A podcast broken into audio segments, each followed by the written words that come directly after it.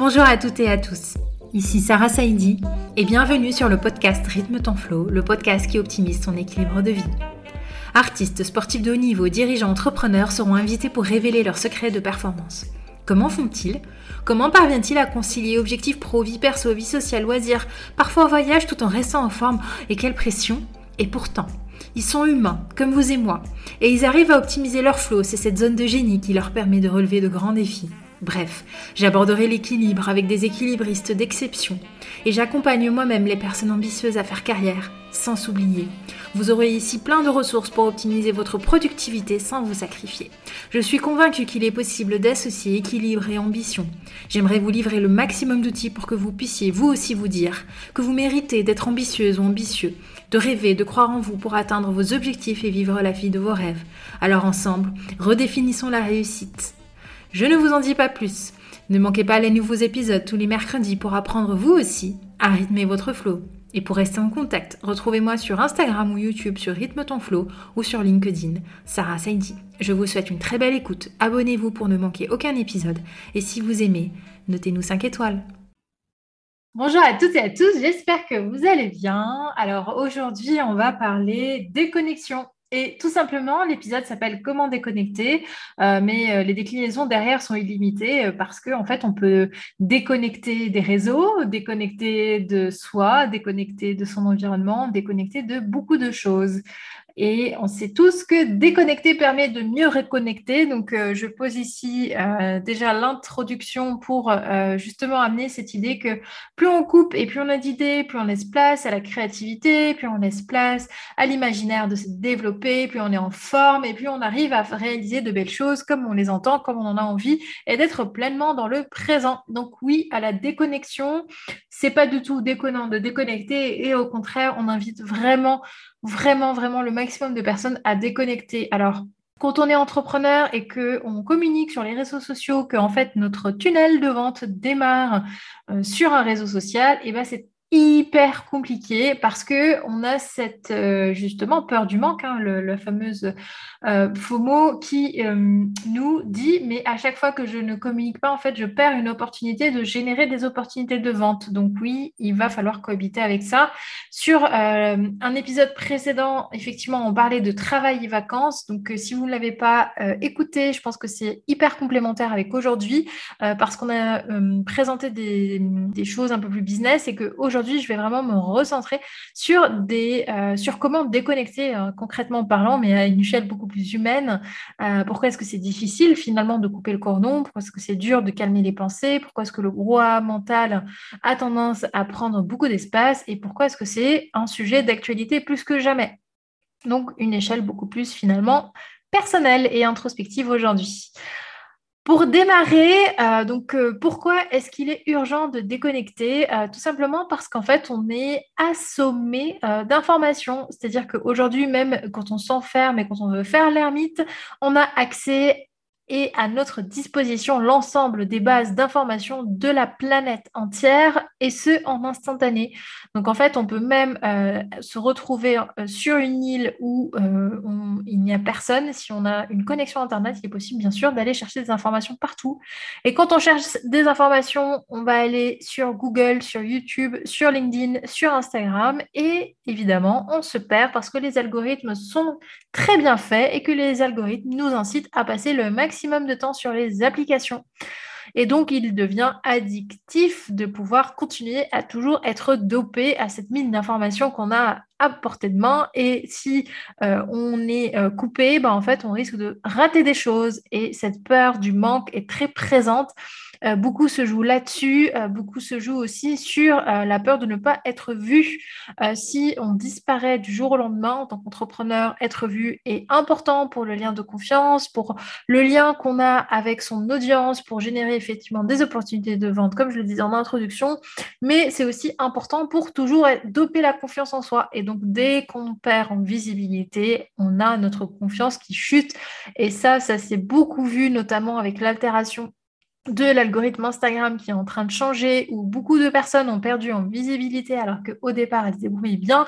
Moi-même, j'ai constaté un impact sur ma propre visibilité. Tout le monde euh, en souffre aujourd'hui au profit de euh, quelques comptes qui euh, s'en sortent finalement bien. beaucoup de questions se posent sur les mises à jour, etc. Et donc, on a un impact direct sur sa confiance en soi, sur la valeur de son contenu et beaucoup de choses se jouent derrière. Donc, on arrive à finalement communiquer plus, alors que peut-être que finalement la bonne idée est juste de ralentir la communication, communiquer un peu moins en attendant que les choses se stabilisent et en attendant de mieux maîtriser l'environnement dans lequel on communique. Donc oui, urgence à la déconnexion pour toutes ces raisons la première chose à se dire quand on a envie de déconnecter, c'est vraiment de replacer son focus.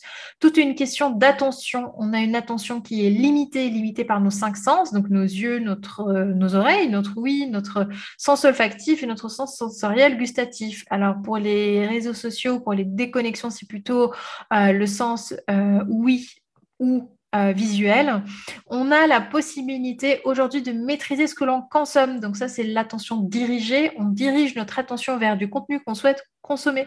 Donc, si euh, il est trop dur pour nous aujourd'hui de juste couper en mode on-off, eh ben, on peut décider de suivre le contenu qui nous fait du bien, les contenus euh, qui nous apprennent des choses, qui le contenu qui nous ressemble. Donc, on peut rediriger notre attention. Donc, ça, c'est une forme qui est beaucoup plus soft que juste de déconnecté.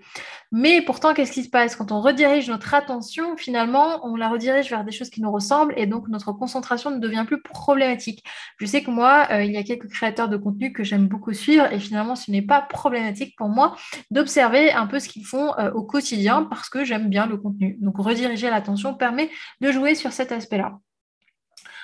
L'attention est limitée donc par nos cinq sens. L'attention, elle est aussi limitée par notre capacité de concentration. Donc, plus on s'entraîne à être concentré et plus on arrive à euh, être concentré sur les choses importante. Donc, quand on est en train de zoner, euh, bah, vaut mieux limiter les instants où finalement notre attention se perd et se dilue dans la mine d'informations euh, que sont les réseaux sociaux. Donc ça, ça nous permet aussi de nous dire que finalement, euh, travaillons notre concentration sur les choses importantes et, et c'est ce qui nous permettra de rediriger notre attention de manière plus efficace et donc de dégager du temps. Donc quand je sais que mon utilisation des réseaux sociaux est bienveillante envers moi-même, qu'elle me ressemble et qu'en plus elle est faite de manière efficace, finalement, je m'en sors pas trop mal en me disant que je les utilise pour une chose, un objectif qui me correspond bien. Et donc le sujet est de moins en moins problématique. En tout cas, moi, ça a bien marché avec moi euh, de bien relativiser les choses, de bien rediriger mon attention vers les choses qui me font du bien et d'être concentré uniquement quand j'ai envie de consommer du contenu et plus de le subir. Donc ça, ça nous permet vraiment de, de devenir acteur de notre consommation de contenu. Et c'est ce qui permet de trouver une solution un peu mitigée finalement dans cet objectif-là de déconnexion. Et maintenant, j'en arrive à la déconnexion totale, que j'encourage totalement. Euh, moi, aujourd'hui, euh, quand je laisse de côté mon téléphone, j'ai encore la réflexion de me dire Ah, qu'est-ce qui s'est passé? Ah, qu'est-ce qui s'est passé? Et donc, j'ai un certain euh, coup à l'entrée, euh, je vais dire ça comme ça. C'est-à-dire que pendant 2-3 heures, ça va être un peu difficile pour moi de couper avec ce réflexe-là d'aller voir mon téléphone.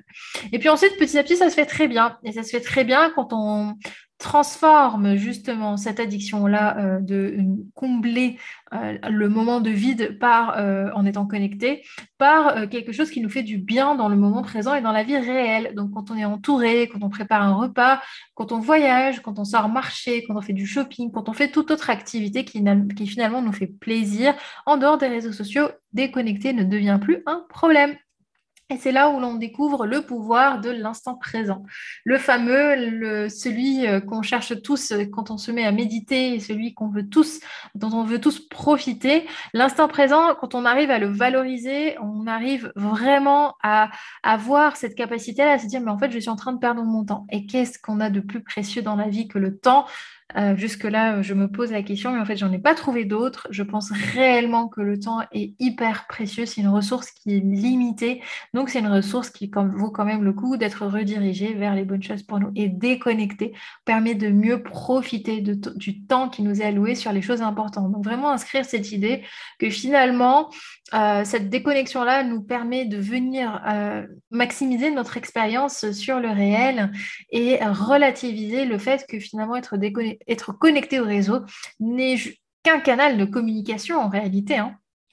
on confond souvent notre vie avec euh, nos réseaux, mais finalement, les réseaux sociaux sont un canal de communication. Donc, je suis totalement en droit de prendre des pauses et de pouvoir déconnecter quand je le veux. Et ça, c'est vraiment une histoire de faire la paix avec soi-même et de réajuster les justes choses sur euh, les, euh, de mettre des mots en fait sur l'utilisation de ce qui nous amène à être davantage connectés. Donc ça, c'est vraiment le topo par rapport aux réseaux sociaux. C'est un topo qui est super important parce que de toute manière, si vous écoutez ce, podcast, c'est que probablement que vous êtes sur Spotify, Deezer, Ocha euh, ou euh, sur Apple Podcast et que vous êtes connecté. Donc, ça vous permet vraiment de vous dire, est-ce que là, je suis en train de rentabiliser mon temps, ne consommer que du contenu qui vous fait rentabiliser votre temps. Ça, je l'encourage. Euh, personne qui me suit, qui ne me suit pas, euh, c'est vraiment quelque chose euh, que je trouve très très vertueux parce que même les créateurs de contenu, quand ils savent que finalement votre temps est limité, eh ben, ça les encouragera à créer encore plus de contenu de bonne valeur. Et donc ça tire tout le monde vers le haut. Ensuite, j'en arrive à la deuxième partie qui est tournée davantage vers la déconnexion, la personnelle. Comment stopper les ruminations, comment diminuer la charge mentale? Eh ben, la méditation est super pour ça. Je pense que je vous ne l'apprends pas. Alors, ma forme de méditation est très active. Elle est en musique. Elle est, voilà. c'est un style euh, qui est à part, qui n'a rien à voir avec la méditation classique. Euh, bon, c'est un style que j'adore, mais la méditation classique a aussi ses bienfaits. Donc, ici, vous avez deux options. La première, c'est d'aller sur YouTube et euh, de commencer à pratiquer comme vous en avez envie pour être davantage guidé. Vous pouvez aussi hein, l'essayer sans YouTube, mais euh, du coup, voilà, il faudra faire un petit effort. La deuxième option, que vous avez aussi juste dans le descriptif, c'est de pouvoir entamer le euh, programme en 21 jours pour justement apprendre à transformer votre stress parce qu'il y a un aspect déconnexion très très fort dans chacune euh, des euh, dans chacun des exercices qui a été fait parce que effectivement pour pouvoir suivre cette formation, vous avez besoin de couper vos téléphones et d'être totalement à fond avec l'exercice et les enregistrements qui sont à votre disposition. Et en plus, vous êtes guidé par des workbooks où vous allez faire le point. Donc je ne rigole pas avec ça. Si euh, je, vous avez des questions et si vous avez des interrogations, si vous avez l'impression que vous êtes en train de lâcher, moi, je serai toujours là pour vous botter. Et donc, c'est un moyen de vous permettre de pratiquer sur un protocole qui est pensé de manière logique et de manière activable et concrètement qui va commencer à vous initier justement à cette phase de déconnexion, de redirection de l'attention et qui va venir alléger votre charge mentale. Surtout que sur la deuxième partie, donc euh, l'étape 2 qui est la transformation mentale, donc en fait, juste pour le contexte, petite parenthèse, le programme est découpé en d'abord physique, puis ensuite mental, puis ensuite émotionnel. Sur la partie mentale, euh, j'explique des choses sur euh, la rumination et sur l'importance de créer de l'espace. Pourquoi? Parce que tout ce qu'on fait dans notre quotidien alimente des schémas neuronaux, alimente des schémas qui viennent se répéter. Et 80% des pensées qu'on a aujourd'hui, on les a déjà eues hier et avant-hier. Donc, on se répète. Notre cerveau est une machine à répétition. Et donc, il y a beaucoup de choses qui reviennent. Et ça s'appelle la rumination. Quand on entretient cette, euh, finalement cette boucle-là de rumination, eh ben, on est typiquement dans, euh, le, dans le schéma finalement on rajoute de la rumination en rumination. Et c'est ce qui s'appelle entretenir des schémas. Donc plus on entretient des schémas, plus on creuse des sillons et plus on travaille notre neuroplasticité pour venir euh, creuser toujours le même schéma et plus finalement on retombe toujours les mêmes schémas. Et on finit par créer des autoroutes pour aller directement droit dans le mur et euh, toujours se répéter les mêmes histoires en se flagellant sur les mêmes les mêmes, euh, bah, toujours les mêmes blocages et finalement entretenir ces boucles infernales qui nous empêchent de déconnecter. Donc ça, c'est typiquement la rumination. C'est quand on fait une fixation sur une pensée qui n'arrive pas à partir et qui est toujours la pensée automatique qui revient. Et là, le, meilleur moyen finalement de pouvoir travailler sur ces pensées automatiques-là, c'est de pouvoir les atténuer avec des moments de calme, des moments où on travaille sa concentration et des moments où on arrive à finalement se recentrer sur soi pour venir créer de l'espace et petit à petit, à force d'exercice, c'est pour ça que vous aurez quand même une base de plus d'une vingtaine euh, de vidéos pour travailler cette récurrence-là, et eh ben on crée de nouveaux schémas neuronaux. C'est ainsi qu'on obtient des transformations par des nouveaux réflexes, par une forme de rééducation pour pouvoir dégager et apprendre à dégager. Voilà pour euh, tout ce qui est en rapport avec les ruminations et comment en fait stopper. Et il me reste quand même une toute petite brique qui concerne la charge mentale. Posez tout ce que vous avez envie de poser sur papier. Euh, vraiment, tout ce qui sort de notre tête n'a plus besoin d'être dans nos pensées et éviter, euh, les... éviter les réflexions un peu trop faciles du style je demande à quelqu'un d'autre de me le rappeler. Alors ça, moi, à chaque fois que quelqu'un me dit rappelle-moi telle ou telle chose, je lui dis bah, rappelle-toi toi-même euh, parce que finalement, c'est juste un transfert de charge. le meilleur est de vraiment figer ça dans la matière, donc soit par écrit, soit sur une petite note, un rappel, peu importe et de se dire que voilà, ce qui est fait n'est plus à faire, ce n'est plus dans ma tête, je n'ai plus besoin d'y penser. Et je pourrai m'en occuper au moment où je recevrai cette notification-là, ou du moins au moment où je reverrai ma note. Donc ça, c'est super important en termes de charge mentale. Et l'autre et dernier type que je vous partage aujourd'hui, mais moi je pourrais finalement, je pense, tenir euh, beaucoup plus longtemps sur ce sujet parce que voilà, il me passionne et je pense que beaucoup d'épuisement et beaucoup de choses qu'on voit euh, dans notre monde d'aujourd'hui provient justement de cette incapacité à déconnecter. C'est la création d'habitudes, les ancrages. Pourquoi est-ce que les ancrages sont importants pour nous aider à euh, davantage gérer finalement notre connexion, c'est que euh, quand on a euh, des ancrages importants, hein, donc un ancrage c'est vraiment le fait de mémoriser, de sceller une habitude, on arrive à davantage une stabilité. Et quand on a une forme de stabilité, on a davantage de capacité pour gérer les aléas. Et c'est en cela que finalement, euh, bah, je, travaille énormément avec les ancrages. Et quand on gère euh, cette forme de stabilité dans notre quotidien, on arrive à être beaucoup plus résilient face euh, finalement aux, aléas, aux imprévus, aux tourmentes, et davantage être clairvoyant sur la gestion de notre stress et de nos émotions. Voilà, donc c'est un épisode qui, du coup, a un titre très très court, mais qui est quand même dense et riche. Euh, vous avez à la fois des pistes de réflexion, mais aussi des pistes d'action. Profitez-en, mettez-vous en prédisposition pour pouvoir déconnecter, le tout sans culpabilité. Encore une fois, le poids de la culpabilité derrière est tellement profond, tellement inscrit que, en fait, finalement, c'est la cause racine qui nous amène toujours à nous vouloir nous reconnecter. Donc, déculpabiliser par rapport à cet effet-là en vous disant que finalement, vous allez rediriger votre attention sur le nécessaire, sur ce qui est important pour vous, sur ce qui vous fait du bien, sur ce qui vous sert et que, par ailleurs, vous allez déconstruire des choses sur les schémas qui alimentent des ruminations et de la charge mentale. J'espère que cet épisode vous a été utile. Moi, j'ai adoré le faire. C'est une thématique vraiment qui me passionne. J'ai hâte de vous retrouver sur les prochains épisodes. Si vous voulez encourager la chaîne, vous pouvez la noter 5 étoiles et vous avez tous les liens dont j'ai parlé dans le descriptif de l'épisode. Je vous dis à très vite.